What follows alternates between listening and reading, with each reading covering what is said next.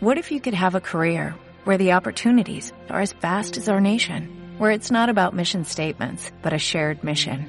At U.S. Customs and Border Protection, we go beyond to protect more than borders, from ship to shore, air to ground, cities to local communities. CBP agents and officers are keeping people safe.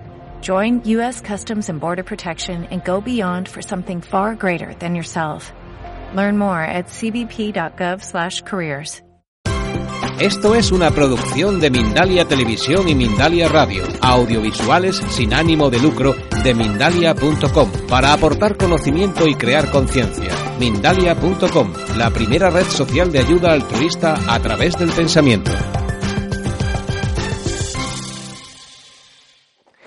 En el mes de junio del año 74, todo, todo eran avistamientos en el aire, recibíamos mensajes y veíamos los objetos en el aire, de día o de noche. De pronto los extraterrestres, los hermanos mayores, los guías, nos dijeron, a partir de la próxima salida, vayan grupos no mayores de siete personas, grupos de afinidad y de sintonía preparándose para lo que va a ser el contacto físico. Al grupo como que no le gustó que nos dividieran en grupos pequeños, ya éramos como 60 personas los que íbamos a cada salida. Pero donde manda capitán no manda marinero, por algo será. Me tocó estar en el primer grupo de siete, fuimos en el auto que le prestó el papá a unos muchachos, dejamos eh, el auto en un pueblito que se llama Papa León 13, a la entrada del desierto de Chilca, y de ahí teníamos que caminar unos dos kilómetros por el desierto hasta un lugar que le llamábamos La Mina, una cantera de grava abandonada. Empezamos a caminar, estaba oscureciendo ya, íbamos todos en bloque, iba conversando con mi compañero al lado, le hago una pregunta, no me contesta, me quería buscarlo, no lo vi, le pasé la voz a los, a los demás y cuánta no sería mi sorpresa cuando me encuentro que estoy dos kilómetros delante de todos, ya en la mina, en el lugar al que debíamos llegar y donde ya habíamos tenido anteriormente avistamientos. Como no podía explicarme este extraño caso de teletransportación, lo primero que pensé fue en darme la vuelta y rezarme corriendo por donde nosotros habitualmente veníamos, buscar a los demás y que me explicaran qué había ocurrido. Empiezo a correr y veo que detrás de una colina cercana había un resplandor de luz. Entonces pensé que eran los muchachos con sus linternas. Fui hacia allí, pasé del otro lado de la colina y a unos 100 metros de distancia, sobre el suelo, había una media luna dorada de unos 10 metros de diámetro que pulsaba, como que latía. Entonces yo dije, ay mi madre, ya bajaron los extraterrestres, estoy solito. Y como hasta ese momento todo era en el cielo y en grupo, y eso estaba en el aire, o sea, estaba ya en, el suelo propiamente, y, y, yo estaba solo, dije, ni hablar, yo no puedo quedar aquí. Entonces me di la vuelta y traté de alejarme corriendo del lugar. Y en lo que me iba alejando sentía la desagradable sensación de que me miraban, a tal punto que me detuve, giré sobre los talones y veo que del domo luminoso, ¿no? Sale la silueta, estas son fotos reales, esta ya es una recreación, sale la silueta antropomorfa, humanoide, de alguien con el brazo levantado, y en mi mente con toda claridad capté que me decían, ven. Yo dije, no, ni hablar. Entonces me doblaron las piernas, el corazón comenzó a latir agitadamente, comencé a suar frío, quería gritar socorro, pero sabía que nadie me iba a escuchar. Un miedo atroz. Entonces por segunda vez capté que me decían que me acercara, pero imperativo, como si fuera una orden. Ven. Yo dije que no, que no fuera abusivo, que nos había invitado a siete personas, que también moría de miedo, no me atrevía a acercarme. Además en las películas se les ve tan mal estos seres, que quién sabe cómo iba a reaccionar yo si veía algo extraño ahí. Y ya por tercera vez, y me estaba haciendo rogar mucho, capté en mi mente que me decían que me acercara, pero como que me brindaban su amistad, como algo muy agradable, como que me decían, ven. Yo dije, no, sigue nomás. Este ser se dio la vuelta, se metió en la luz y yo dije, uy, uy, uy, ahora sí ya se ha aburrido de estarme esperando y yo me voy a lamentar haber desaprovechado la experiencia. Y no porque tuviera valor, quizá por amor propio, y yo tengo que ir. Traté de acercarme lo más que pude hacia la luz y de pronto algo me hizo levantar la vista al cielo y a unos 400, 500 metros de altura había un objeto en forma de disco con luces blancas en la panza. Dije, caramba, son dos naves, una que está en el aire y otra que tengo delante mío. Entonces metí mi mano en la luz y la atravesé. Eh, metí mi pierna, me introduje dentro de la luz y me arrepentí tarde de haberlo hecho. Sentí sensaciones de mareos, de náuseas, de pérdida de peso, sentía que todo el cuerpo se me quemaba. La luz era tan intensa que me obligaba a cerrar los ojos. Pero cuando ya pude ver, vi una persona para delante mío, era como un metro ochenta, eh, parecía un coreano, un mongol, un oriental, pelo lacio, llegaba hasta los hombros, y hacía gestos con las manos, la comunicación fue mental. Yo le captaba con toda claridad que me decía, mira, yo soy Oxal, el mismo ser que se ha comunicado contigo desde el principio. Y esto que tú has atravesado es un sendra, un portal dimensional, un umbral en el espacio-tiempo. Él me dijo que ellos a través de su tecnología y su poder psíquica no pueden concentrar la energía de tal manera que una persona es desmaterializada, anulando su cohesión molecular, parte de su peso atómico y proyectada a otro lugar. Según él, yo lo acompañaría a Morlen, a Ganímedes, a 600 millones de kilómetros de distancia de la Tierra, a una de las 16 lunas de Júpiter, y que el tiempo que yo viviría allí no correspondería al tiempo de acá. Yo no estaba para creerlo o no, pues ya lo dice, vamos a ver qué pasa. Y casi por inercia lo he seguido, y casi instantáneamente hemos aparecido a un lugar distinto a lo que es el desierto, al sur de Lima. Al fondo de un valle entre montañas habían grandes cúpulas, de manera de grandes domos o iglos. Es una recreación. Entonces Oxal me dice, mira, esta es la ciudad matriz de Morlen, la ciudad cristal, nosotros no somos naturales de aquí. Él me dijo que ellos venían de planetas, de estrellas distantes de nuestro sistema solar entre 300 y 500 años luz. Ya han llegado hace miles de años los nuestros a su actual ubicación en la luna de Júpiter, donde han establecido colonias mineras. Y ellos han adaptado pues un microclima, una microatmósfera solo sobre sus ciudades que se extienden pues en el subsuelo. Hemos ido caminando, yo podía respirar y veía ocupando unas 15, 18 veces el horizonte en relación a lo que nosotros veríamos al Sol, planeta Júpiter. Y pude ver hombres, mujeres, algunos niños, ellos mantienen la relación sexual para la procreación, solamente que tienen que tener mucho cuidado con la explosión demográfica, pues, pues eh, porque ellos pueden vivir entre 2.000 a 3.000 años los nuestros, ya que dominan la regeneración celular con el poder de la mente, además de una adecuada metodología de vida. Ellos me dijeron que tenían grandes plantaciones de algas sobre la superficie de hielo y debajo hay grandes mares en el subsuelo de las lunas de Júpiter. Decir esto hace 42 años atrás era ridículo. Hoy día sería ridículo negarlo. ¿Por qué? Porque hace más de 16 años atrás la sonda Galileo, una sonda de última generación, detectó sobre la superficie de la luna de Júpiter, en este caso eh, la luna Europa, concentraciones de lo que serían como este, algas en la superficie de hielo de esta luna. Y miren ustedes, ahora en el 2015, en el mes de marzo, la NASA detectó océanos en el subsuelo de la luna Ganímedes. Exactamente lo que estos seres habían dicho hace 42 años atrás. Ahora, los científicos han descubierto ¿no? que mm, los centros de las galaxias se alinean, se conectan entre sí. Es más, eh, los científicos han descubierto de que del centro de las galaxias, donde supuestamente habían agujeros negros, están habiendo emanaciones de neutrinos, emanaciones de energía, que llevan a pensar de que realmente pues el centro de las galaxias no sería la idea que todo el mundo se había hecho de un agujero negro. Por otro lado, se ha calculado de que eh, en nuestra galaxia, por ejemplo, habría tal cantidad de, de materia oscura, que esto podría crear las condiciones para que en el centro mismo de nuestra galaxia, en vez de haber un agujero negro, hubiera un agujero de gusano, un pliegue cósmico, una especie de portal dimensional por el cual se podría viajar a través del tiempo y del espacio. Em, estando allí en el Sendra, estando allí en Ganímedes con ellos, ellos me mostraron una serie de imágenes de lo que según ellos sería el futuro de la Tierra una especie como de pantalla de gas, como un holograma suspendido en el aire, me mostraron imágenes. Y me dijeron que de 1990 en adelante, pues iba a llegar una radiación extraordinaria procedente del centro de la galaxia, la energía de la luz violeta. Y esto me dijeron en el 74. Y que eso iba a acelerar mutaciones en el Sol, mutaciones en todo el sistema solar, en la Tierra, iba a afectar el núcleo planetario, iba a hacer que el planeta se hinche y sufra lo que se conoce como la gran expansión tectónica, y al hincharse el planeta, las placas tectónicas iban a chocar más violentamente entre sí, generando pues, terremotos, sismos de todo tipo. Aparte, esto iba a afectar el cambio climático, iba a afectar, eh, iba a calentar la atmósfera, iba a reducir el campo magnético al, al mínimo, y todo esto va a traer pues todo tipo de desastres naturales, y es lo que estamos viendo en la actualidad. Ahora, decir esto, como digo, hace 42 años, pues realmente no tenía ninguna, ningún valor o ninguna fuerza a nivel científico. Sin embargo, en noviembre del año 2010, el telescopio espacial Fermi Rayos Gamma captó esas emanaciones de luz violeta procedente del centro de la galaxia y tenían un diámetro superior a 25.000 años luz. Y ahora también, el 29 de octubre del 2015, la NASA descubrió una eh, o sea, un agujero de, un supuesto agujero de gusano de una, eh, de una galaxia que estaba emitiendo, ¿no? O sea, una gran cantidad de radiación que salía del centro de ese supuesto agujero negro. Y los científicos dicen pues que es imposible porque de los agujeros negros no sale nada. Entonces, esto ocurrió pues en el en el supuesto agujero negro eh, supermasivo marcarían 335.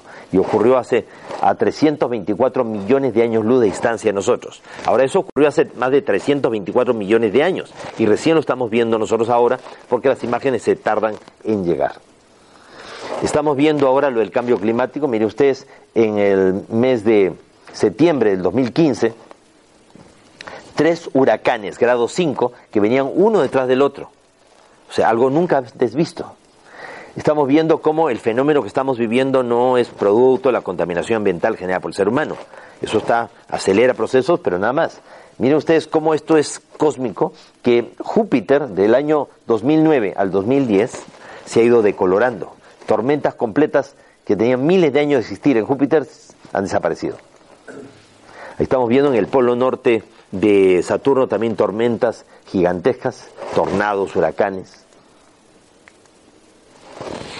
Yo calculo haber estado unos cuatro o cinco días con ellos allá, pero cuando volví habían pasado escasos 15 minutos. El tiempo suficiente como para que el grupo llegara y me viera a mí salir de la luz. Esta misma experiencia fue vivida por las, eh, o sea, mis compañeros, junto conmigo, la repetimos dos semanas después. Y después muchas personas de forma individual y forma colectiva repitieron estas experiencias. Hace cuestión de tres fines de semana, pues eh, 100 personas vivimos la experiencia de los Sendras en el Valle del Mantaro, allá en el Perú, ¿no? o sea, la Sierra Central del Perú. Ahora, eh, esta experiencia salió publicada en el primer libro de Juan José Benítez, OVNIS SOS la Humanidad, de editorial Place Janés, que salió publicado pues a fines del año 74, comienzo del 75. Pues tres años más tarde, el 25 de abril de 1977, un cabo del ejército chileno, el cabo Armando Valdés del regimiento Rancagua, junto a un grupo de soldados estaban patrullando la, zona de Putre, en Arica, la zona norte de Chile, eh, frontera con el Perú, donde hay mucho contrabando en el desierto, cuando de pronto una luz descendió en una colina. El cabo Valdés le dice a los soldados, cúbrame, voy a ver de qué se trata. Y él fue, y muy valiente, fue y penetró en el interior de la luz. Y al cabo de 15 minutos, en un fenómeno inverso, al que me tocó vivir a mí o a mis compañeros, pues él sale de la luz con la, o sea, no lo vieron, perdón, salir de la luz, simplemente se materializó eh, en medio de todos ellos. O sea, a mí, mis compañeros no me vieron desaparecer, o sea, irme, simplemente me fumé, pero sí me vieron salir del domo luminoso. Aquí no, aquí ellos ven, los, militares ven cómo el cabo Valdés entra dentro del domo luminoso y no lo ven salir, simplemente se materializa en medio de todos ellos, con la barba crecía varios días y el flechador adelantaba en cinco días pero conscientemente no recordaba dónde había estado. Los siguientes dos años en la vía del Cabo Valdés fueron muy duros, ya que permaneció en situación de arresto militar, al parecer por haber sido otro planeta sin pedir permiso a los superiores. Ahora ustedes recordarán que en 1997, en el mes de agosto, se estrenó esa película eh, Contact o Contacto con Jodie Foster, dirigida por Robert Zemeckis, basado pues en, la novela de Carl Saga. La profesora, o sea, Jodie Foster, supuestamente se pierde fracciones de segundo y cuando se le recupera tenía 18 horas de grabación de estática en la cámara de vídeo. O sea, los científicos por la vía teórica y matemática están llegando a la misma conclusión que los testigos por la vía empírica, no por la experimentación directa. Las experiencias estas de los centros, los portales dimensionales, los avistamientos, incluso el contacto físico, la nave baja y ves bajar los tripulantes, se han repetido en más de 54 países. La primera vez que nosotros vimos bajar de la nave a un ser, no dentro del Sendra, sino bajar de la nave, fue un ser de Apu, de dos metros y medio de estatura, pelo corto, un color este, cano platinado, parecía un nórdico, un escandinavo. Y él decía venir de un planeta de la estrella Alfa de Centauro a 4.2 años luz de distancia de nuestro sistema solar. Decir eso pues hace 42 años era ridículo, pues ahora resulta ser de que en el año 2012 la NASA descubrió el primer exoplaneta más cercano a la Tierra, que sería en este caso pues un planeta grande que gira en torno pues a la estrella Alfa Centauri a 4.2 años de distancia. Exactamente de donde decía procedía realmente este ser. Y es curioso, hasta hace poco se mantenía en secreto la misión IXS Enterprise de una nave con motores de plasma, con motores de mm, de iones que podrían llegar a crear el campo como para poder trasladarse y moverse por el universo varias veces más rápido que la velocidad de la luz. Esta misión realmente se ha desarrollado gracias a científicos que han descubierto la metodología, la técnica que permitiría viajar realmente a través del tiempo y el espacio. Este es Marcahuasi, a 4.000 metros de altura. Aquí fuimos citados por los extraterrestres después de estar en el desierto de Chilca, al sur de Lima. Nos citaron aquí. Y es un lugar muy mágico, porque tiene esculturas ciclópeas. Miren ustedes, esto está a 4.000 metros de altura, es una meseta de 4 kilómetros de largo por kilómetro y medio de ancho. Aquí está el rostro de la humanidad o la cabeza del Inca, o sea, la, la forma del cóndor, la forma de una persona de raza negra. Son formaciones naturales trabajadas por la mano humana. Las leyendas y mitos prehispánicos de esta meseta dicen de que hubo una gran guerra de los dioses. Como recordatorio de estas batallas cósmicas es que quedaron todas estas esculturas de piedra. Ahí pueden ver el rostro de la humanidad o la cabeza del Inca, los avistamientos que tuvimos allí en esa ocasión. Esta es una foto real de un extraterrestre, el ser se llama Mardox, y un planeta llamado Silox. No se nos permitió acercarnos demasiado, sino mantener una cierta distancia. Más o menos la foto se tomó a como a 100 metros de distancia. Esto de que hayan lugares en la Tierra que son recordatorios de batallas cósmicas, pues eh, cuando uno va a Australia y va a visitar la gran piedra de Uluru, o sea, la piedra de Ayers Rock, en el centro de Australia, te encuentras que los anángulos aborígenes australianos tienen entre, sus mitos y leyendas que hubo una gran guerra de los Wanjima, de los dioses del cielo, y que los hombres serpiente venenosos, una variedad de estos dioses, fueron derrotados y sus cuerpos fueron colocados debajo de la gran piedra de Uluru. En los días que nosotros estuvimos en Marcahuasi y tuvimos contacto con estos seres, ellos nos dijeron que abrirían los medios de difusión para que el mensaje, la experiencia de nuestro contacto llegara a todas aquellas personas que habían sido preparadas de antes. Nosotros no sabíamos a qué se referían, pues con eso preparado de antes y, cómo, se, cómo la prensa se iba a interesar realmente en nuestra experiencia de contacto. Pues el mismo día que nosotros partimos para las montañas, horas más tarde mi padre en la calle se encontró con Enrique Valls, periodista catalán eh, encargado de la agencia eh, de, España y en Perú, que le preguntó, don Carlos, usted que es la máxima autoridad de investigación ovni en el Perú, ¿alguna noticia fresca sobre el tema ovni que quiera compartir? Entonces mi padre este, le dijo, eh, le contó de la experiencia del contacto que estábamos teniendo nosotros. Entonces este periodista sacó un cable que lo hizo sonar aquí en España, o sea que se dio a conocer que decía, cinco jóvenes peruanos ya tienen contacto con extraterrestres en Marcahuasi. Hace años que vienen trabajando pues con miembros del IPRI para tener este contacto extraterrestre. Entonces sale esa noticia, inmediatamente llaman de la agencia F de aquí de España a Perú y le preguntan, don Enrique, ¿esta noticia es seria? Sí, sí es seria. Don Carlos es este, el presidente de, de unas instituciones que investigan todas estas cosas de forma seria para la Fuerza Aérea y todo. Entonces eh, agarraron a Juan José Benítez, que es un periodista en aquel entonces conocido, y lo envían a Perú. Él llega Todavía estábamos nosotros en las montañas, deja sus cosas en el hotel, se toma un taxi, se va a la casa de mis padres. En ese momento, cuando estaba ya entrevistando a mi papá, nosotros regresamos con nuestras mochilas, con todo, entramos a la casa y entonces mi padre viene acompañado de Benítez, sale de la sala y nos dice, muchachos, qué bien que hayan venido. Este periodista ha venido desde España para entrevistarlos. Entonces nosotros lo saludamos a, Juan José Benítez ya, y entonces le dijimos, señor Benítez, a usted lo han enviado los extraterrestres. Y él se molestó y no dijo, no, a mí me ha enviado la agencia es que usted viene a cumplir un mensaje que los extraterrestres nos han dado. Bueno, yo no entiendo nada de qué se trata la cosa. Ya le contamos y él nos dijo, bueno, si realmente estos seres existen y quieren dar a conocer su experiencia de contacto, ¿por qué no le piden que den la única prueba que hasta ahora nadie ha dado?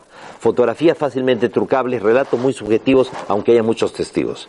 La presencia de periodistas, un encuentro anunciado previa cita, eso sería algo contundente.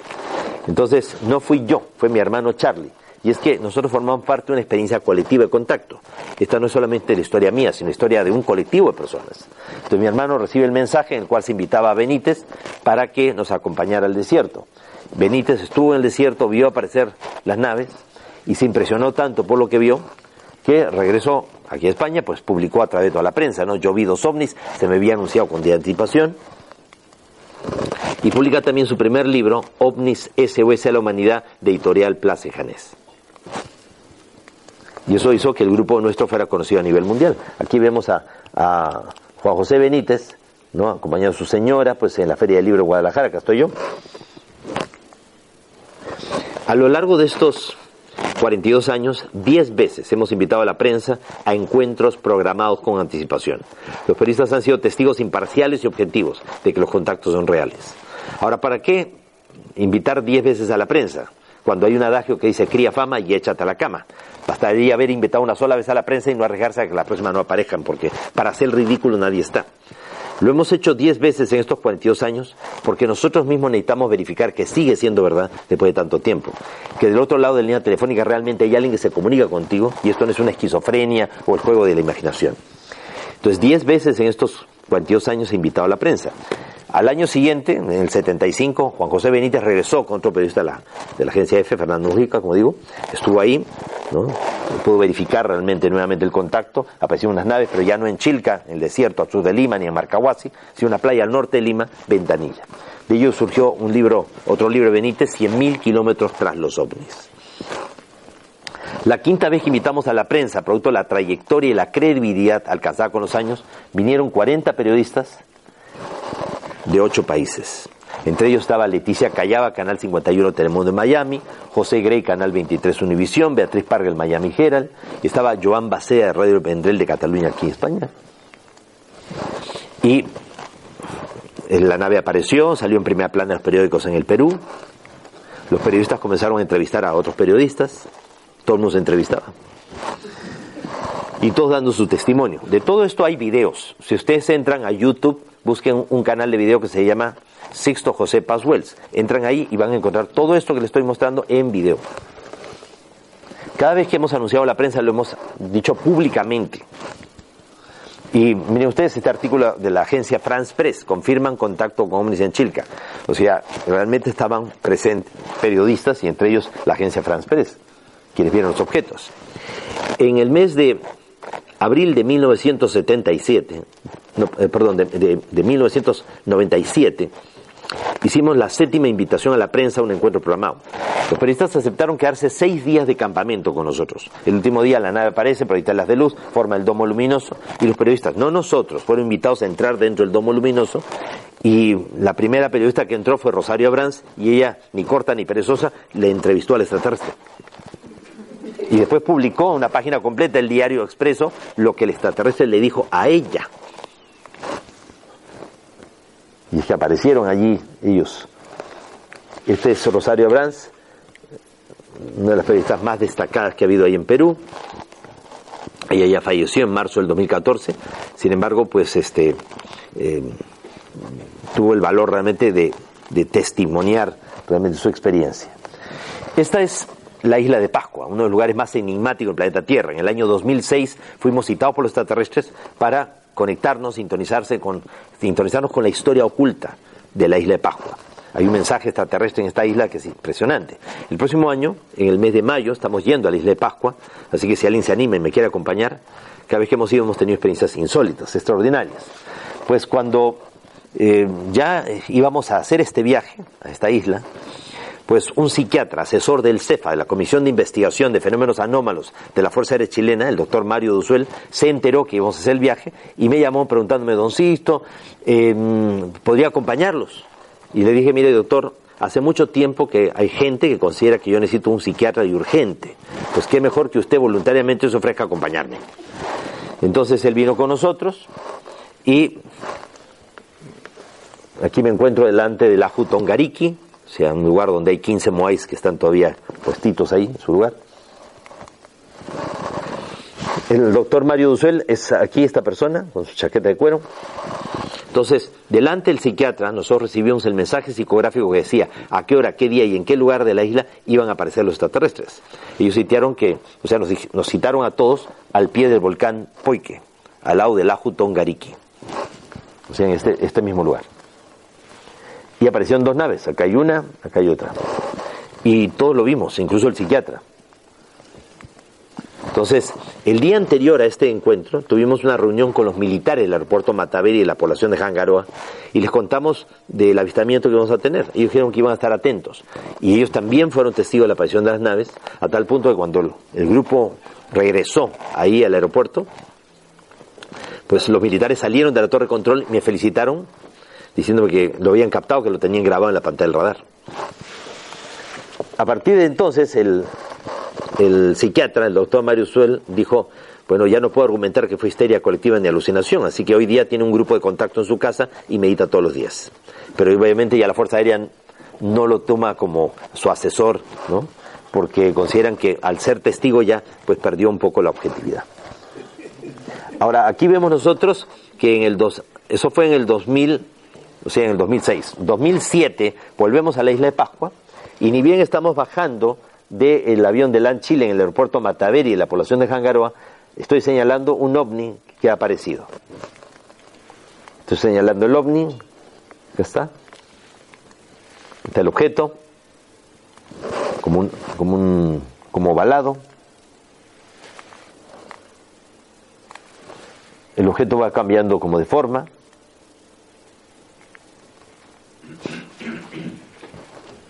Ahora, lo interesante es que en la medida que se fue cambiando es, pasó de ser un objeto ovalado a ser un objeto casi como un disco y luego termina convirtiéndose en un objeto como triangular con esferas en la panza. Y lo más curioso es que mientras nosotros estábamos viendo eso, a miles de kilómetros de distancia, en Inglaterra, en esos mismos días está apareciendo un diseño sobre los campos de cereales que tenía la misma forma del objeto triangular con las esferas en la panza.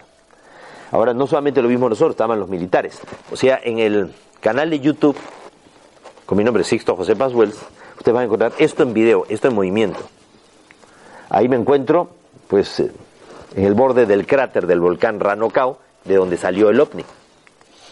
Aquí estoy en una conferencia a todas las autoridades de la isla de Pascua. Mire usted, hasta los militares estaban también presentes. Esto ya fue el año pasado, miren el ovni ahí que apareció, ahí en la isla de Pascua. En el año 2008 eh, se hizo un encuentro de contacto en Benasque, en el Pirineo aragonés, y estuvo presente allí Ángeles Macua de Telemadrid y su camarógrafo Ángel Valcárcel. Y estando ahí presentes ellos, vieron aparecer el objeto en forma de cilindro, está el objeto en forma de cilindro, entonces lo vieron a plena luz del día. Es mi esposa, la Marinita, mi hija la mayor Yarim, mi hija la menor Tanis, y ella es la doctora Ana María Polo, es juez y tiene un programa de televisión que se llama Caso Cerrado en la televisión de Miami. Entonces ella aceptó acompañarnos a un encuentro programado, era la octava vez que invitábamos a la prensa, ella vino acompañado de muchos periodistas, la nave apareció y salió en la primera, o sea, no en la primera plana, pero una página completa del diario Comercio, el diario más serio y conservador de Lima. Y con el testimonio del periodista, a las 9 y 10 de la noche, 10 minutos después de la segunda hora pactada, la misma luz vuelve a aparecer. Ahora está más cerca. Tiene la forma de un disco. Brilla con más fuerza que nunca y tarda unos minutos en ocultarse. La, novena vez que se invitó a la prensa, el ovni apareció a plena luz del día, estaba presente allí también Discovery Channel y filmaron el ovni a plena luz del día. Y también de tarde y de noche, miren la alegría de todos los que estaban presentes. Había también gente de la Fuerza Aérea del Perú presentes en ese momento.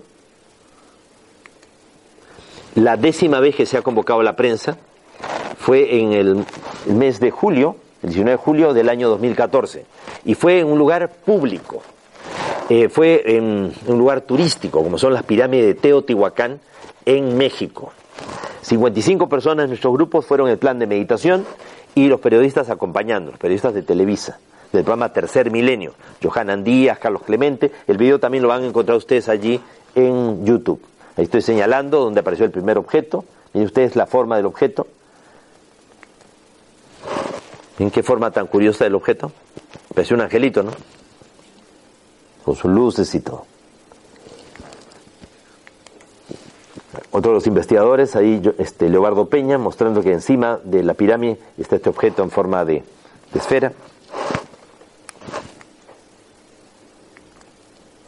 Ahí bajando de la pirámide el objeto. Perdón. Muchos objetos. Ahora, este es el desierto de Chilca. Estos son los protagonistas de la historia. Mi papá, ¿no? Mi mamá, la Mochi, ella es de Grace Falls, eh, era, ya falleció, de Grace Falls, Montana, mi hermana Rosy, mi hermano Charlie, mi esposa la Marinita y mis hijas. Esa fue la base sobre la que surgió la experiencia del contacto, después se fue extendiendo, involucrando a tanta gente que hoy, está, hoy estamos en 54 países y, y a veces hemos hecho salidas masivas, 700, 800, 900 personas. Ahora, lo, importante no es tanta, tanto la cantidad de gente, sino que la gente que va, participa y todo, pues tenga, pues, podríamos una preparación, una, una actitud. Em, por ejemplo, el grupo de Valencia organizó en Peña Golosa, en Castellón de la Plana, una salida en lo alto de la montaña, varios días que estuvimos de campamento allí, y estando ahí más de 60 personas, en un círculo, en una meditación, en una práctica, se nos aparecieron tres seres físicamente de más de dos metros de altura, vestidos de blanco y todo, salieron del bosque, estuvieron con nosotros y después se marcharon. O sea, que realmente estos encuentros se dan ya como viejos amigos que se encuentran un mismo camino caminando.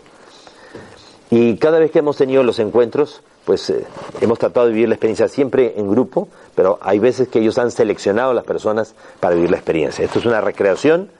La primera vez que subí al interior de una nave de ellos, que fue el 18 de abril del año 86, a raíz de un mensaje eh, que recibió mi esposa la marinita, pude ver cómo era la nave por dentro. Allí se me aparecieron cuatro seres, uno como un metro ochenta y otros tres más pequeños, más delgados, con cabezas grandes en relación a sus cuerpos delgados. Y la comunicación ya no fue mental, fue o sea, habló en perfecto castellano este ser, y me dijo de que el ser humano sobre la faz de la Tierra es el resultado de más de un experimento genético extraterrestre, de que aquí ha habido hibridación y mestizaje, naufragios estelares, colonizaje extraterrestre y hasta deportación de extraterrestres a nuestro mundo. Y que si no tomamos en cuenta el eslabón extraterrestre, la historia de la humanidad no tiene pies ni cabeza. Y también ellos reiteraron de que estamos viviendo eh, de una forma acelerada un cambio de frecuencia, que la Tierra se estaba acercando a la cuarta dimensión. Eh, entre las cosas que ellos dijeron, por ejemplo, es que nuestro planeta hace 1.200 millones de años sufrió impacto de lluvia meteórica que extinguieron no solamente la vida del planeta, sino acabaron con la Tierra. La Tierra se hizo polvo, se hizo puré, la Tierra desapareció. O sea, esto me lo dijeron ellos en el año 86, dentro de la nave y que para ellos el tiempo en el universo es como una espiral ascendente. En una de las curvas de la espiral la Tierra murió, pues el universo continuó. Y que un grupo de civilizaciones extraterrestres recibió la autorización por parte de jerarquías cósmicas como para viajar a través del tiempo y del espacio y venir a la Tierra antes que la Tierra muriera e impedir de que muriera, creando con ello un tiempo alternativo paradójico que se ha venido trenzando con el real tiempo del universo. Según los extraterrestres, nosotros vivimos en una paradoja espacio-temporal, en un tiempo al margen del real tiempo del universo una especie de matrix, una realidad virtual. Ahora, decir eso, pues, eh, o sea, el dibujo que hice de los seres y todo, el anterior, eh, la KGB hace, hace unos 3, 4 años atrás eh, liberó unos videos de unos seres pues, que son idénticos a los que yo vi dentro de la nave, pero que son imágenes filmadas por la KGB pues, de los años 40. Miren este aerolifo tan peculiar que apareció justamente en el año 2002 en la localidad de Alton Barnes. Se puede ver claramente un mito azteca que reproduce Em, el símbolo de la serpiente de dos cabezas. Para los aztecas, el tiempo en el universo era como una serpiente de dos cabezas. Al final de los tiempos, una cabeza se terminaría comiendo a la otra. En este aerólifo, lo que se representa es el mito azteca, la serpiente de dos cabezas. O sea, el tiempo real y el tiempo alternativo. O sea, hay un tiempo real que involucra a todo el universo y un tiempo alternativo, paradójico, que es el que nos involucra a nosotros ellos seleccionaron nuestro planeta y a otros siete planetas más dentro de un plan cósmico para venir a experimentar aquí. O sea, somos un, experimento sociológico, antropológico, metafísico de extraterrestres. Ellos son civilizaciones que han avanzado mucho tecnológica y mentalmente, pero a costa de sacrificar las emociones y los sentimientos. Entonces, la intención de ellos era venir aquí y observarnos, ayudarnos a que surgiéramos y observarnos y ver cómo nos las ingeniamos para sobrevivir a a nuestras crisis de crecimiento, a las emociones y los sentimientos y ver qué pueden ellos incorporar en su realidad. Ellos tenían que, mm, como un científico, un laboratorio, mantenerse de la forma más aséptica posible, no contaminarse. Y si se contaminaban con el experimento, pues protocolos de laboratorio que hacen que el laboratorio se cierre con todos los que están adentro. Entonces hubo seres que han quedado atrapados aquí en nuestro mundo por errores de actitud, por comportamientos inadecuados. El asunto es que el tiempo real y el tiempo alternativo debían haber corrido paralelos. Y ellos entrar en nuestra realidad y salir de nuestra realidad. Pero el nivel de interacción entre ellos y nosotros ha sido más de la cuenta. Ha habido extraterrestres que se han peleado entre ellos por nosotros. Hay quienes se han, se han hasta hibridado con nosotros, cosa que nunca debió haber ocurrido. Es lo que dice el capítulo 6 del Génesis o el libro apócrifo de Enoch. Entonces todo ello ha hecho de que el tiempo real comience a acercarse al tiempo alternativo con la posibilidad de que ambos tiempos se junten en un solo tiempo. ¿Cuándo? Los mayas en el Chilam Balam de Chumayel, en el libro del adivino de Brujo Jaguar o de las cosas que están por suceder, profetizaron que eso podía ocurrir el 21 de diciembre del año 2012. No el fin del mundo, sino el final de los tiempos. Y para que haya un final de los tiempos tiene que haber más de un tiempo. O sea, eh, el 21 de diciembre de 2012 existía la posibilidad de que se aperturara un agujero gusano, un pliegue cósmico, que pudiera tragarse a nuestro sistema solar, especialmente a la Tierra, y nos hiciera pasar a otra realidad, que la Tierra ocupara el lugar de la Tierra muerta en el real tiempo del universo. Y el 21 de diciembre del año 2012 nuestro planeta pasó hacia otra dimensión, solo que la mayoría de gente ni siquiera se ha dado cuenta. Bueno, mucha gente no se da cuenta de nada, pero mayor razón en esa ocasión. ¿Cierto? Bueno, ahora a la luz de toda esta información es más fácil entender lo que nos están queriendo decir los agroglifos que los ovnis están produciendo. Se ha logrado videograbar en Oliver Castle en 1996 unas esferas luminosas, Canepla, Foo Fighters, los drones extraterrestres revoloteando sobre los campos de cereales e imprimiendo en fracciones de segundo estas figuras pues en los campos de cereales. Aquí vemos cómo lo que se quiere representar es que el tiempo real se va a juntar con el tiempo alternativo y de ahí saldría un tercer tiempo, una nueva realidad. ¿Cuándo tendría que ocurrir esto? El 21 de diciembre del 2012, según la profecía maya. Aquí vemos, por ejemplo, este agrolifo. Ellos lo que no me dijeron, me dijeron en el año 86, pero esto es en el año 2001. Se ve parte del sistema solar, aquí ven ustedes al Sol, la órbita de Mercurio con Mercurio, la órbita de Venus con Venus y la órbita de la Tierra. ¿Qué pasa en la órbita de la Tierra? No hay Tierra. O sea, que no solamente no hay vida en la Tierra, ni siquiera hay tierra. Entonces, ¿qué es lo que se esperaba que ocurriera? Pues en esta reconexión de los tiempos, en esta sincronización de los tiempos. Que la Tierra pasara no al tiempo real, sino a otra realidad. Y este, a partir de ese momento sería como si nosotros siempre hubiéramos existido, como si nunca no hubiésemos sido. Dentro de poco, bueno, creo que están estrenando aquí este, Alicia y el espejo, o Alicia más allá del espejo, ¿no? Pues Alicia del País de las Maravillas. Pues precisamente es esto lo que ha pasado. O sea, hemos cruzado del otro lado del espejo. Ahora, ¿qué pruebas científicas podrían haber de que toda esta locura, todo esto tan raro y extraño que le estoy diciendo, podía ser cierto? Pues el 3 de marzo del año 2009, el detector de ondas gravitacionales de Hannover, en Alemania, el GEO 600, captó sonidos provenientes de los confines del universo que llevaron a los ordenadores y al científico Carl Hogan a la conclusión de que vivimos en un holograma, en una realidad virtual. En el año 2010, Nicodem Poplansky de la Universidad de Indiana llegó a la conclusión de que todas las alteraciones que está sufriendo el Sol y el sistema solar, producto de las energías que están llegando, podrían aperturar un portal dimensional que podría actuar como un agujero gusano y terminaría tragándose a nuestro sistema solar y haciéndolo aparecer en otro tiempo y en otro espacio.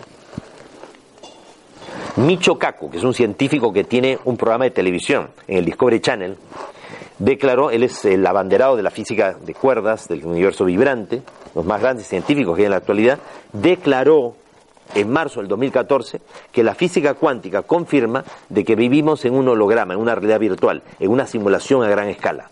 Ahora, ¿organizado por quiénes? ¿Quién sabe? Decir. En el portal científico Gizmodo, se dan las cinco razones por las cuales podemos pensar de que vivimos en un universo holográfico, un holograma, en una realidad virtual.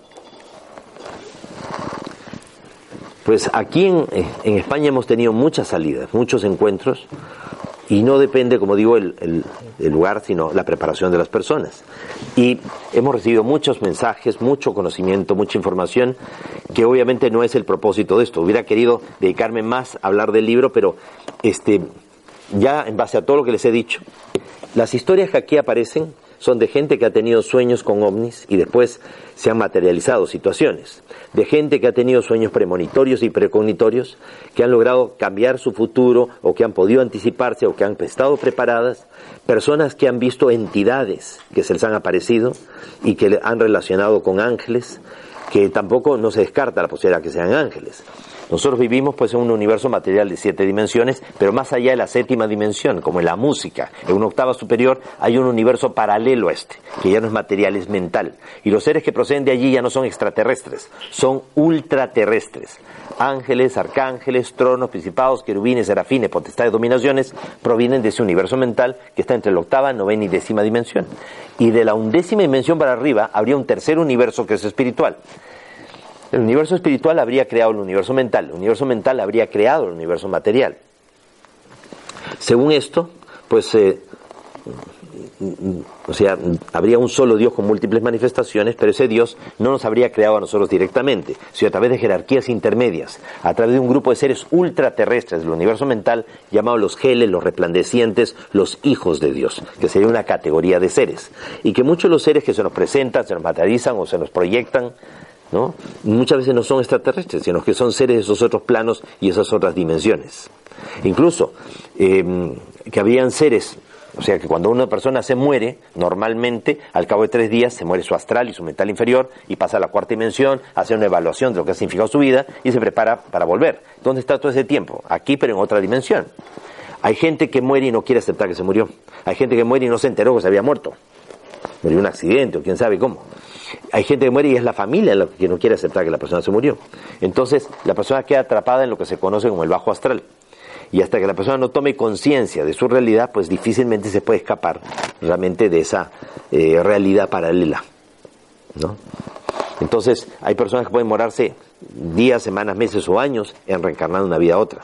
Lo normal es que al año, o sea, en la actualidad, ¿no? Antes era entre la misma cantidad de años que habías vivido hasta un margen de 200 años, lo que te demorabas para reencarnarte. Ahora no, ahora al año de haberte muerto estás reencarnando, pues todos tenemos que estar presentes para los momentos de los grandes cambios y transformaciones planetarias. Pero hay gente, mucha gente que se queda atrapada en el bajo astral. Y podemos orar por ellos, podemos pedir por ellos. Y muchas veces esas visiones extrañas o esas manifestaciones paranormales, esos eh, polstergates que se registran en nuestras casas y todo, pues se deberían realmente a entidades que nos están pidiendo ayuda, o sea, o que quieren comunicarse con nosotros. Y hay que estar atento para también entender qué nos están queriendo decir. Entonces, en este, este libro hay cantidad de historias pero haciendo referencia a todos los ángulos posibles de manifestaciones paranormales que se están viviendo en la actualidad. Y narro cada experiencia y también trato a continuación de explicar el por qué y el para qué estaría ocurriendo ese tipo de fenómeno. Ahora, em, les recuerdo que también vamos a tener aquí un, o sea, bueno, no aquí, sino en el local de Colima, pues un seminario taller práctico, donde vamos a hacer prácticas de respiración, relajación, concentración, meditación. Vamos a tratar de activar todos estos potenciales que el ser humano tiene para tratar de tener un contacto tanto con uno mismo, mejorar nuestro contacto con los demás y, por qué no, establecer un puente de comunicación con el universo. De todo eso y mucho más, pues vamos a trabajar mañana y pasado en este taller en Colima. Eh, me gustaría más que fuesen las preguntas de ustedes después de esta presentación. Me fui un poco por las ramas dentro del grupo Rama, que es el nuestro. Ya, eh, para podernos de pronto concentrar, eh, si, si, quieren ustedes, en las historias que tiene este libro. ¿Te pasamos a las preguntas? Sí. Gracias. Luces, por favor.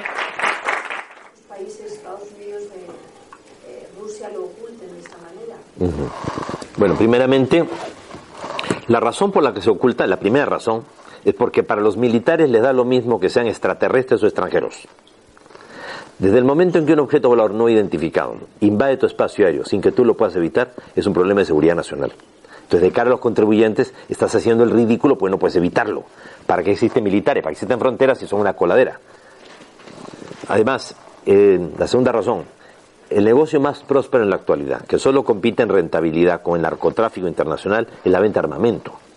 Si se muestra que estos seres existen y no vienen con malas intenciones, pues si no hace tiempo que nos hubieran hecho polvo, esto obligaría a que todos los países del mundo se unieran como una sola gran nación con un solo gran gobierno mundial que podrían ser las Naciones Unidas.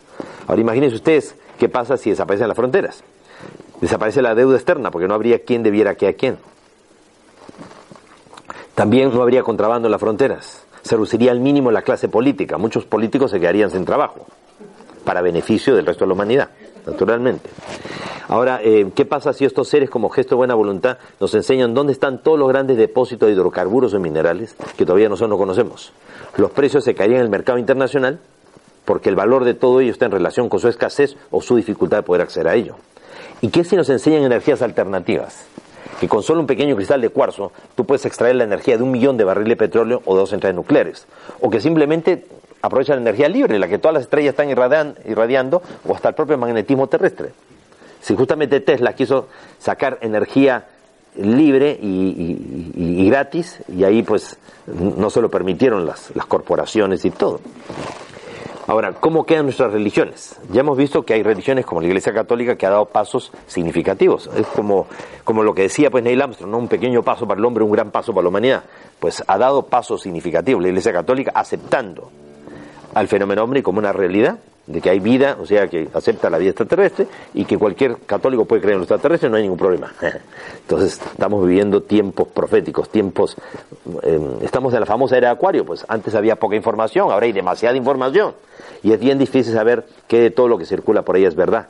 Circulan verdades, medias verdades y mentiras y todas revueltas. Bueno, resulta ser de que en el año 2014 eh, dos senadores del Congreso norteamericano, el senador Robert Menéndez y el senador Pascal, me invitaron a Washington para que les hable ya este, a las autoridades, les hablara del contacto extraterrestre, cómo cambian los tiempos, ¿no? Yo estuve en Washington y, verdaderamente pues es impresionante cómo se están abriendo este, eh, todos, ¿no? O sea, cada vez hay eh, más interés de parte de personas muy comprometidas dentro de la sociedad para que hablar de estos temas. Ahora, hasta, hasta, hace un tiempo pues habían programas de televisión, ¿no? Ah, bueno, aquí todavía ustedes tienen uno que es el de em, eh, Cuarto Milenio, ¿no? ¿No es cierto? Cuarto Milenio de Iker Jiménez.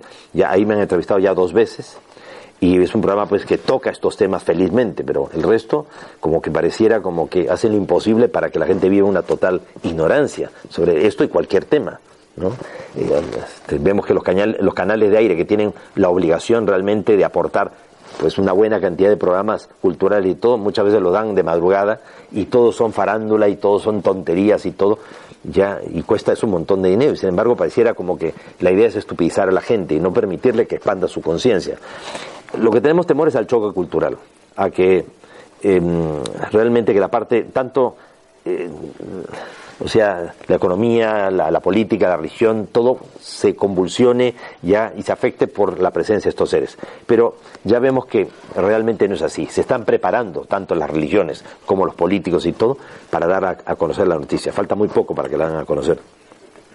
Por eso han permitido también que astronautas hablen, para que hayan científicos que hablen, exministros hablen, entonces, se está creando, como podríamos decir, la ambientación para esto. Falta muy poco ya. Sí.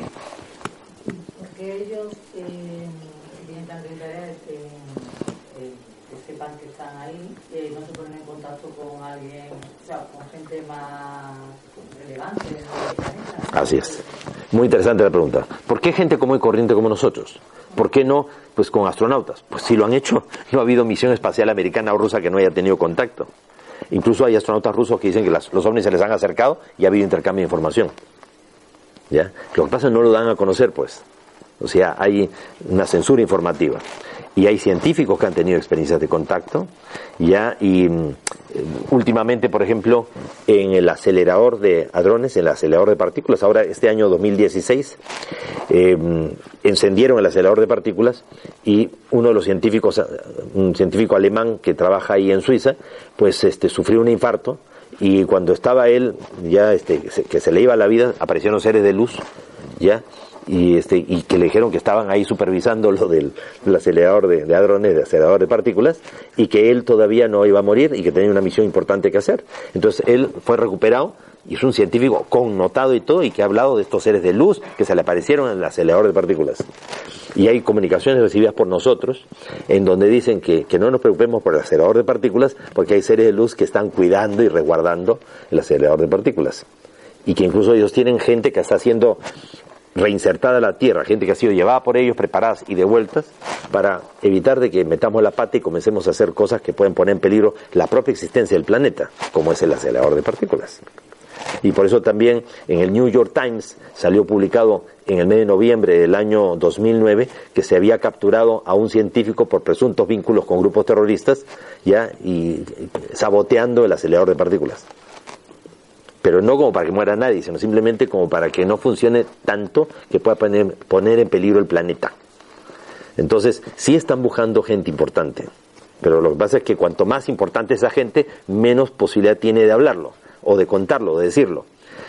Sin embargo, en, este, en el mes de abril del año 2013, en el Club de Prensa de Washington, se reunieron exastronautas, científicos, políticos, gente muy connotada, y algunos de ellos incluso contaron experiencias de contacto. ¿no? En ese mismo club de prensa de Washington me invitaron al año siguiente, en 2014. Sí. Hay una cosa que me, llama la atención, por ejemplo, cuando el hombre llegó a la luna. Eh, según contaban, porque había, es que no recuerdo qué, programa había en Inglaterra, en Londres, que se llamaba Confidencial o el, es que no recuerdo cómo se llama. Entonces comentaban que eh, antes de ir a la luna las imágenes no eran totalmente en directo, iban como un retardo por si ocurría algo según comentaron, según leí yo en un, libro. Sí, sí, sí. Entonces parecía que había unos minutos de retardo, o sea, no era directo directo. Entonces parece ser que uno de los, de, los que estaba ya en, la luna dijo una frase algo así como, mira que nos están vigilando. Así es. Había una especie de, de luces detrás de ellas que salieron y parece ser que esas desaparecieron, no se vieron. Y parece ser que eh, todo esto estuvo relacionado con una historia que se llama Alternativa 3, por la situación de, la atmósfera que decía que, estaba desapareciendo el ozono y había tres alternativas y una de ellas era la Luna. Y comentaron también que había en la Luna, en la parte de atrás, eh, una especie de ciudad que estaba relacionada con la fuga de cerebros. Este, eh, ciertamente eh, bueno, el proyecto Alternativa 3, o toda la información que se dio sobre la Alternativa 3 era de una base en Marte. Una base en Marte donde, pues sí, o sea, personas científicos habían, supuestamente, eran secuestrados aquí y llevados a Marte. Ahora, eh, hoy día se sabe que, que, realmente el proyecto Alternativa 3 nunca ocurrió, o sea, no, no fue cierto. Tampoco fue cierto que ya tuvieran bases en la Luna. O sea que lo que habían en la Luna eran ruinas de instalaciones extraterrestres y que ciertamente, pues, eh, los, eh, el gobierno norteamericano después bombardeó en los viajes lunares con cargas nucleares tratando de hacer desaparecer esas evidencias y todo. Ahora, eh, que sí, las imágenes llegaban con retardo suficiente como para que pudieran este, ser manipuladas o ser omitidas, o, sea, poder realmente evitar ciertas cosas. Em, de que tenían algunas imágenes de respaldo ya eh, prefabricadas para en el caso de que hubiese algún problema inconveniente, que se viera algo que no pudieran ellos controlar. También este de que la mayoría de las imágenes fueron después este, manipuladas y todo, obviamente, o sea, el, gobierno norteamericano hoy día reconoce que realmente sí hubo manipulación. Ahora, eh, por ahí en internet vamos a encontrar que se está diciendo de que no llegaron a la luna, ya que fue un montaje, que hasta Henry Kissinger ha dicho públicamente que no llegaron a la luna y todo. Jamás va a decir públicamente que no llegaron, o sea. Ahora, ¿por qué, por qué se dice o por qué se lanzó esto de que no llegaron a la luna? Porque eh, todos los viajes, tanto de los Géminis, el Apolo 8 y todo, comenzaron a captar realmente eh, objetos haciendo evoluciones en el cielo y todo, y algunas los ocultaron, otras no lo pudieron ocultar. Si ellos dicen de que realmente no llegaron a la luna jamás, pues obviamente tampoco vieron ovnis en la luna. Entonces con eso están salvando el pellejo. Entonces no les importa soltar el rumor y crear un poco la, la, noticia de que de pronto no llegaron y todo, con tal de ocultar realmente de que sí vieron la, este, ovnis en la luna, que sí fueron acompañados, que sí cuando aterrizó Neil Armstrong hizo su caminata espacial, pues eh, habían un objeto que aterrizó muy cerca donde estaban ellos y vieron, eh, vieron a estos seres también que se le manifestaron. O sea, esos audios sí existen. ¿Ya? Y es parte de lo que se ha podido realmente rescatar y todo. Entonces, por más que ellos hayan dicho de que han borrado los videos, que han borrado los audios, todo eso está intacto, se los puedo asegurar pero simplemente siguen ocultando. ¿Qué pasó, por ejemplo, con el caso Roswell? Recuerdan ustedes que eh, en 1997 se cumplían 50 años del caso Roswell. Y cuando se cumplen 50 años de un, de un ocultamiento de información, el gobierno está en la obligación de tener que liberar la información. Ya pasaron 50 años. Entonces, eh, el caso Roswell fue en el 47, en el 97 tenía que darse a conocer la imagen. Entonces apareció un director de cine y televisión en Inglaterra, Ray Santilli, quien dijo de que había sido enviado por su empresa a Estados Unidos a adquirir filmaciones inéditas del rey del rock Elvis Presley en el, mercado negro norteamericano para lanzar una nueva campaña discográfica del material de Elvis. Y él dice de que no encontró esas imágenes en el mercado norteamericano de Elvis, pero sí encontró la supuesta autopsia del extraterrestre de Roswell. O sea, no encontró una estrella fallecida, se llevó un fallecido estrellado. O sea, es tan ridículo la información que no valdría la pena ni siquiera tomarla en serio.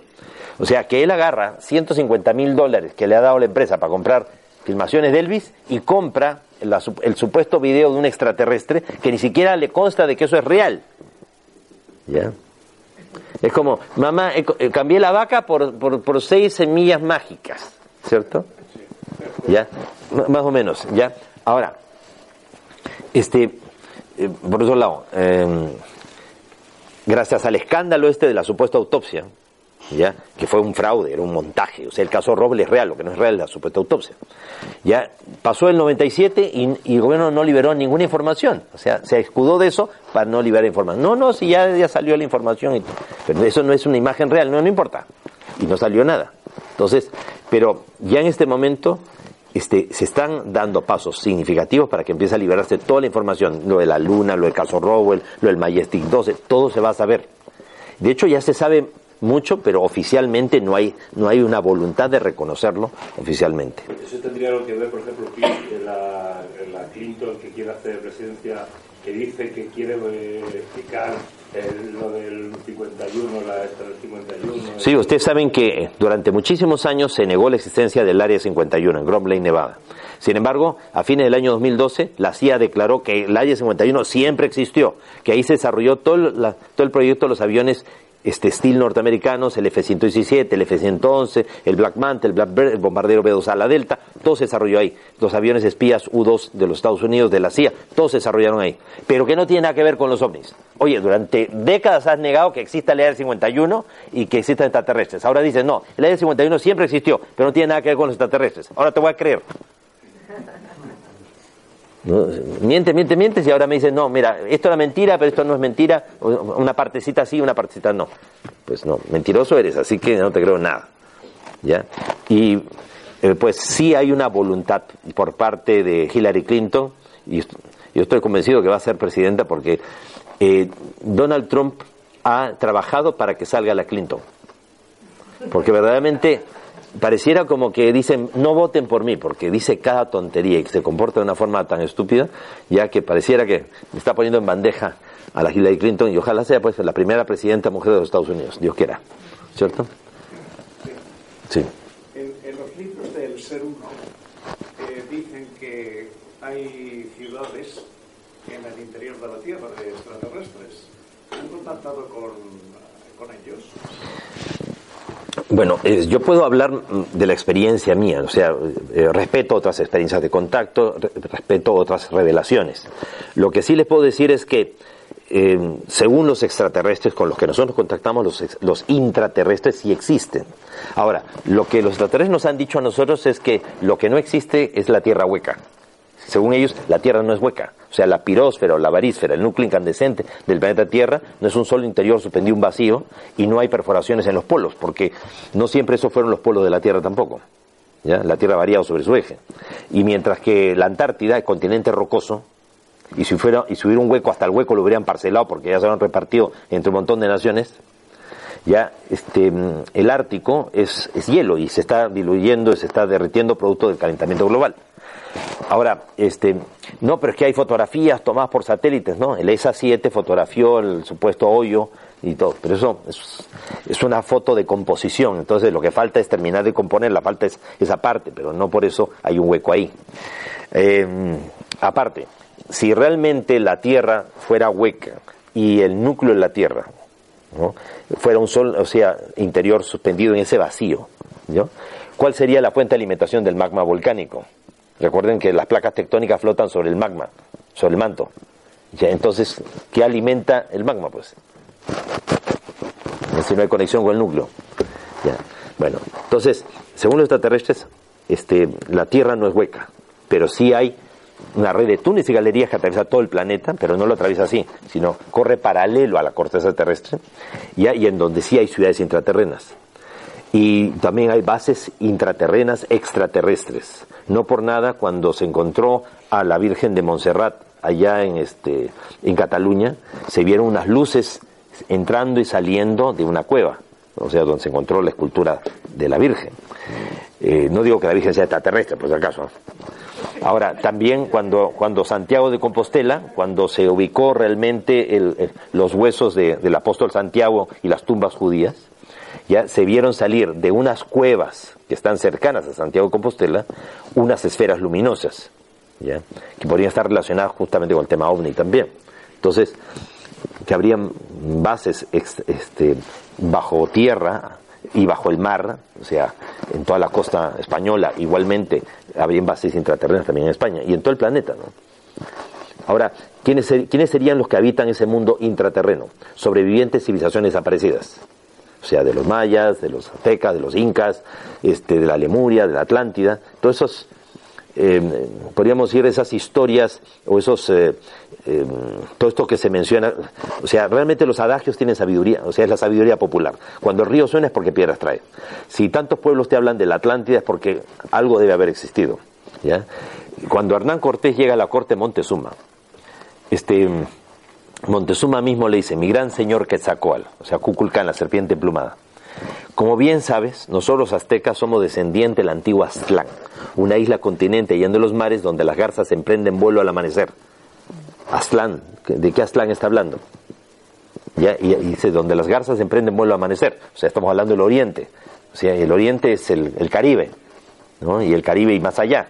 Entonces, realmente los aztecas tenían el recuerdo de una civilización que había existido, probablemente que no tuvo mucho que ver con ellos, ellos tomaron esa historia, pero era una historia que también fue transmitida a ellos, no solamente eh, Platón lo cita pues en la República o en, en, sus diálogos, ¿no? de lo que le contaron a Solón allá en Egipto, sino que esa historia habría sido como una historia muy universal, o sea, en varias culturas se hablan realmente de este de hasta incluso la Biblia habla de, de Noé. Noé sería un poco los sobrevivientes de la Atlántida, en la versión bíblica.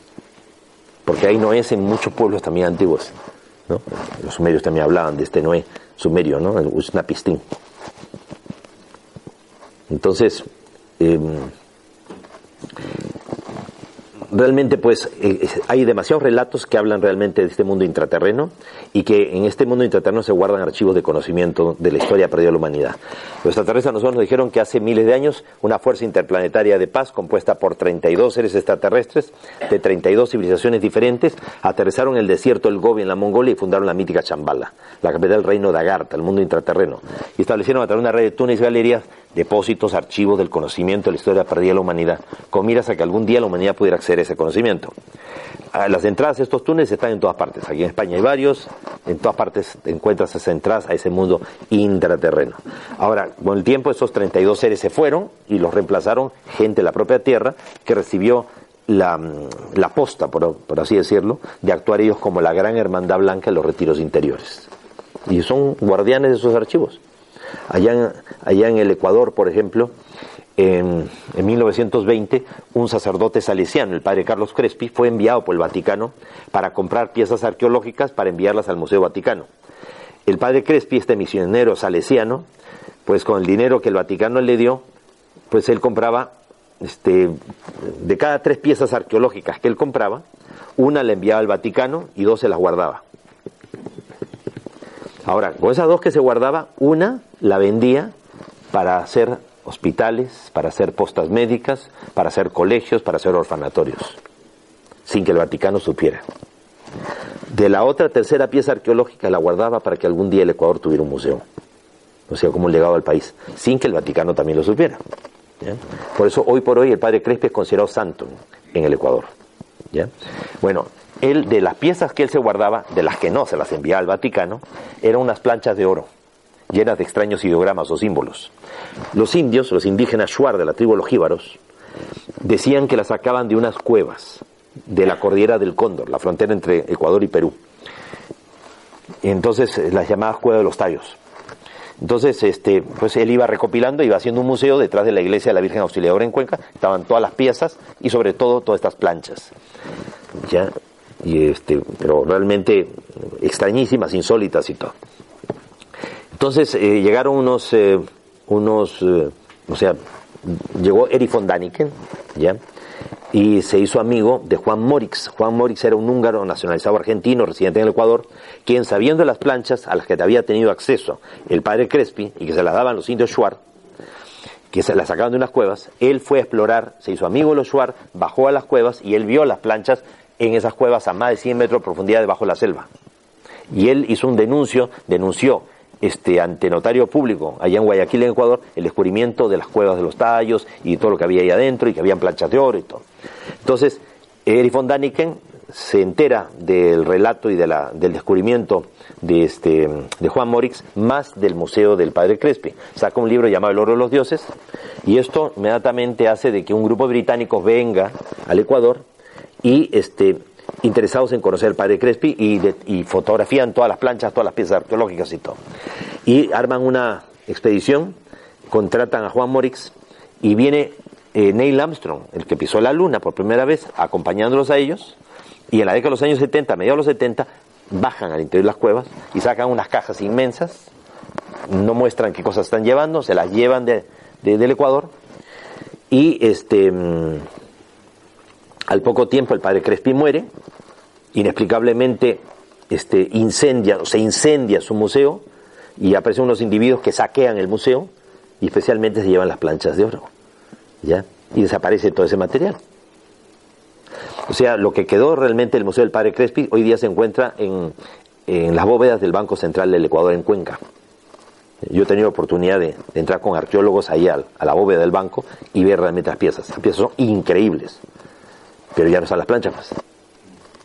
Y lo curioso es que las planchas, los símbolos eran idénticos a los neumas del canto gregoriano. Y como saben ustedes que eh, los neumas del canto gregoriano no se leen, se cantan. O sea, te enseña cómo modular la voz y todo. Es como cuando vas al monasterio de, de Silos, aquí en Burgos, ¿no? Que está en meridiano 3 grados 33 minutos. Tú vas allí y te encuentras que los monjes te dicen que el canto gregoriano servía para elevar la energía eh, a lo largo de la columna vertebral, o sea, están hablando de, de los mantras de, de, Oriente, ¿no? Pero versión realmente los benedictinos, es exactamente lo mismo. Entonces, es curioso porque esas planchas son muy antiguas y tenían símbolos muy parecidos al canto gregoriano. Sí.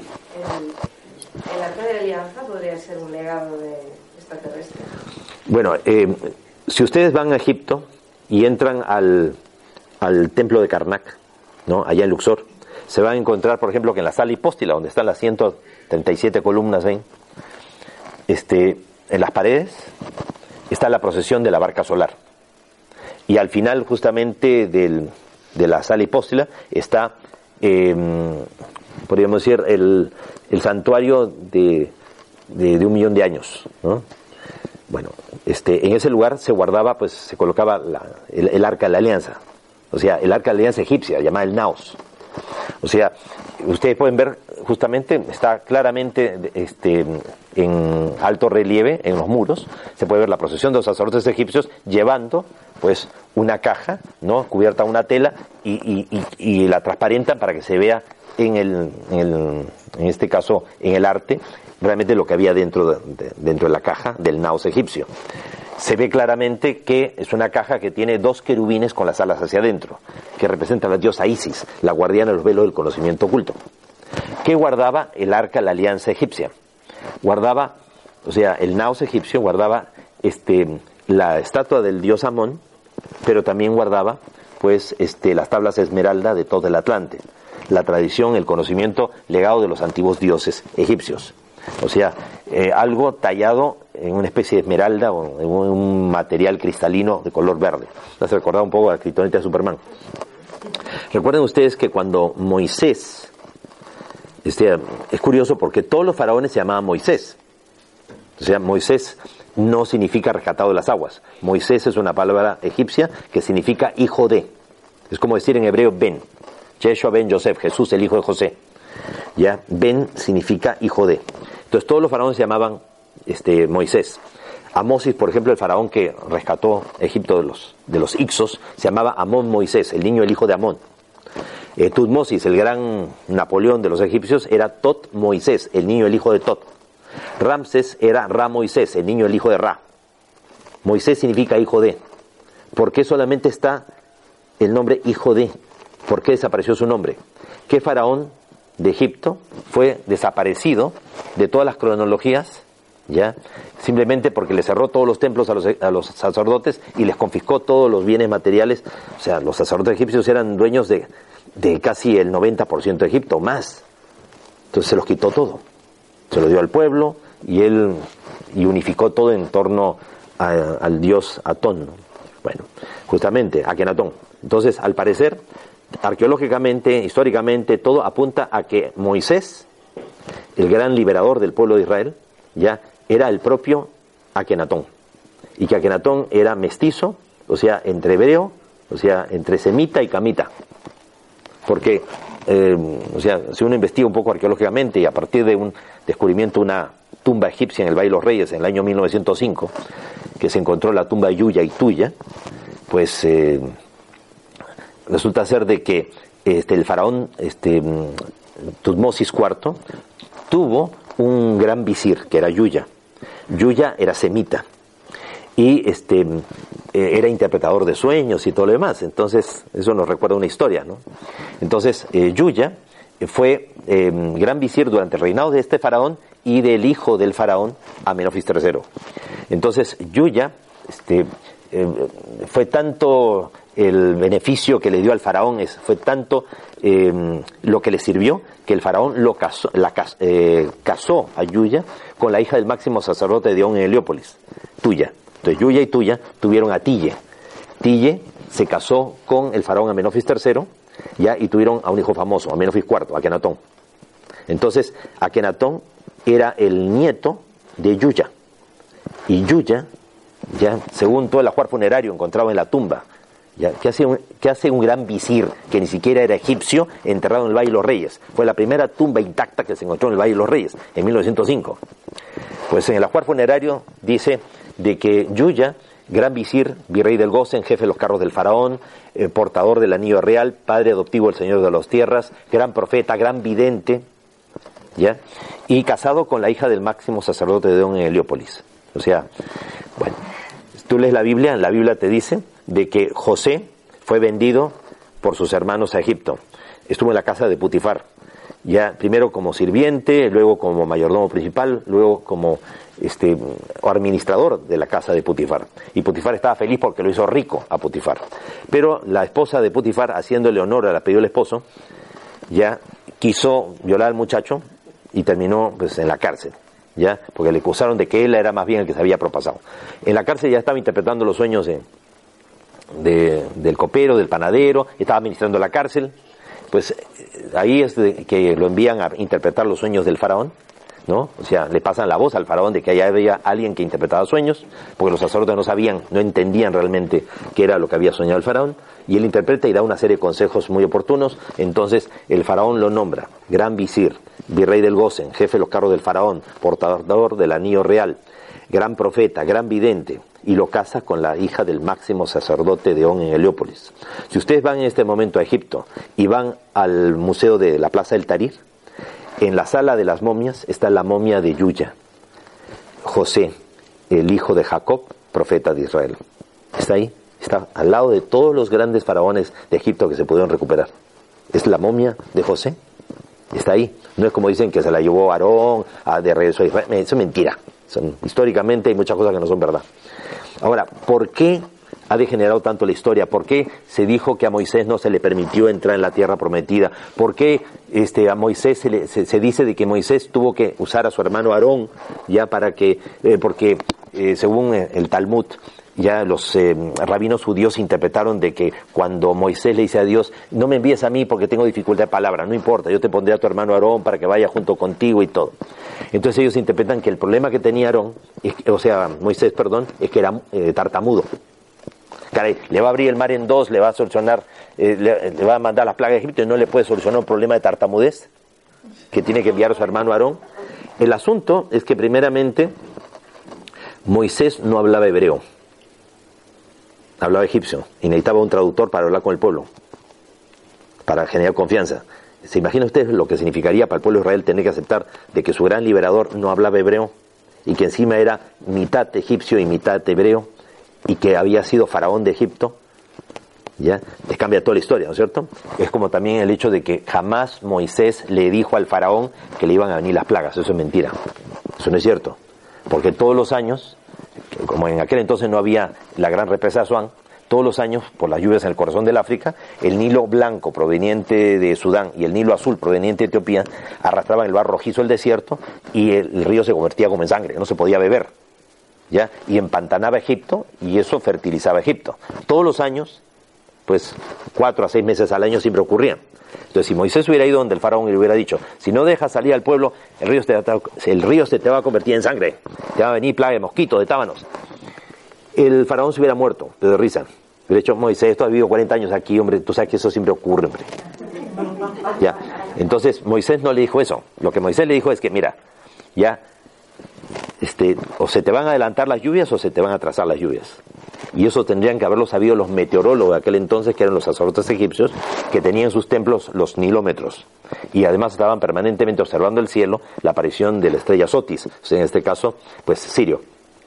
Y no lo supieron, lo supo él y no lo supieron los sacerdotes. Entonces había un poder especial y eso fue que casi le da un infarto al faraón cuando se lo dijo y cuando ocurrió tal cual. ¿No? Entonces, eh, y, te cambia la historia, porque entonces al final realmente Moisés no dirigió eh, hacia la tierra prometida al, al, pueblo de Israel, sino a gente que era tanto egipcia como hebrea y de otros pueblos que creían en un solo Dios. O sea, no era una comunidad sanguínea ni racial y todo, sino una comunidad de creyentes de varios pueblos. Entonces cambia toda la historia. Entonces, las, eh, recuerden ustedes que los primeros cinco libros de la Biblia no fueron escritos por Moisés, sino fueron escritos por los escribas y los salmistas de Salomón. Entonces, cuando tú escribes la historia 500 años después de que ocurrieron los acontecimientos, varía un poquito. Hoy día se sabe que tampoco cruzaron el Mar Rojo, sino que cruzaron el Mar de Cañas, que era en la parte alta donde todavía no había canal de, Suez, pero una zona pantanosa por donde se podía cruzar. O sea, hay muchas cosas que hoy día la arqueología te demuestra que realmente eh, cómo fueron las cosas y no como se dice. Entonces, claro, tú escribes la historia, mucho tiempo después le das un carácter épico a cosas que son naturales. Nadie puede negar de que hubo cuestiones extraordinarias, ¿ya? Pero muchas veces no son las cosas tal como las contaron.